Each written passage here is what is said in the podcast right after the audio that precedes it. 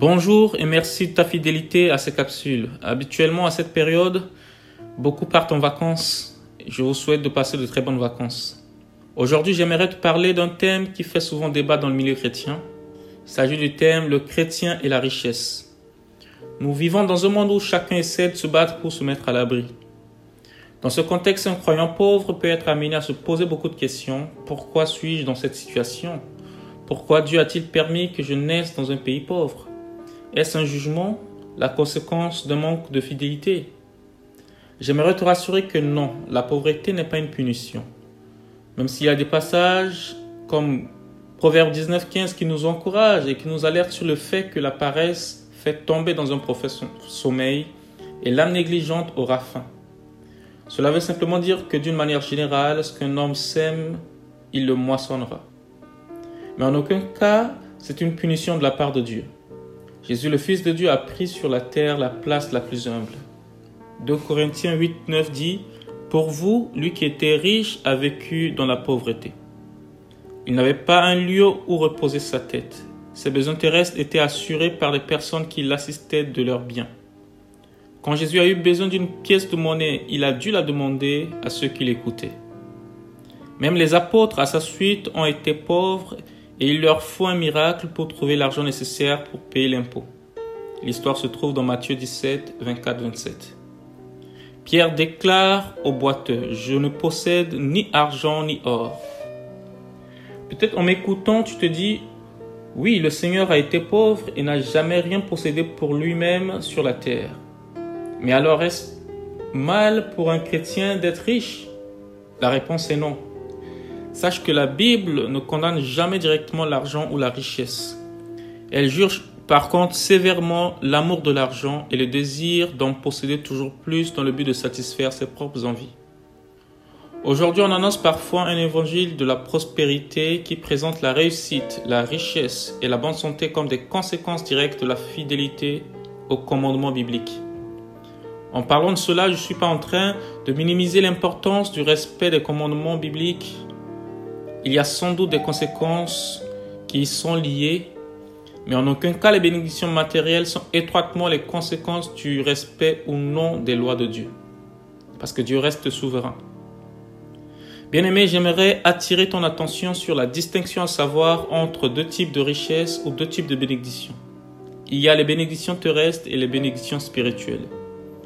Les bénédictions terrestres sont destinées à tous les hommes, contrairement à ce que beaucoup de croyants pensent car la bonté de Dieu s'exerce en tout temps envers tous les hommes. Tous reçoivent à des degrés divers des bénédictions terrestres.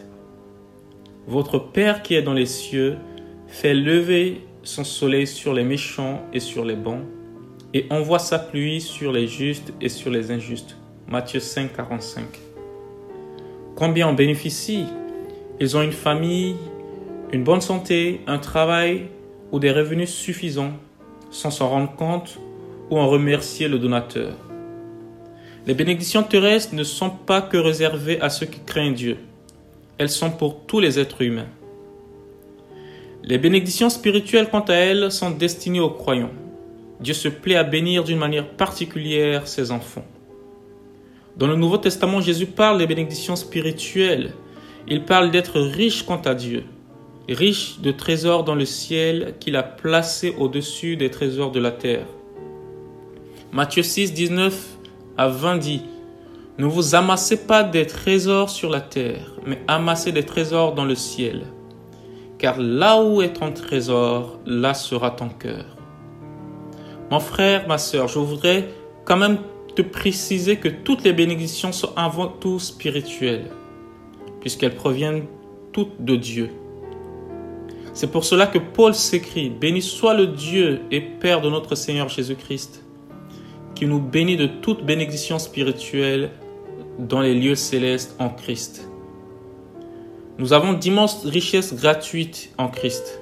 Le salut, le rachat par le sang précieux de Christ, le pardon, la présence du Saint-Esprit en nous, sans compter la joie et la paix dans le cœur lorsqu'on a le, bonheur de connaître Jésus.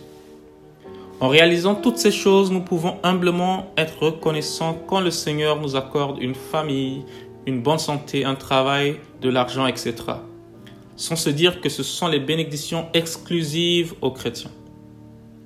Beaucoup d'incroyants en bénéficient également, alors que certains chrétiens ou certains croyants même fidèles en sont privés.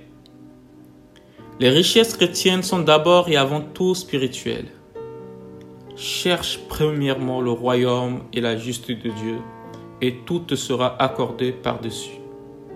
Il est préférable d'employer toute ton énergie à chercher les richesses d'en haut, qui sont éternelles, plutôt que celles qui sont terrestres et éphémères, et se limitent à notre mort. Je terminerai avec la prière qui exprime ce verset des Proverbes 38. Ne me donne ni pauvreté ni richesse, Nourris-moi du pain qui m'est nécessaire. Agréable semaine à toi et sois béni. Ton frère Joseph.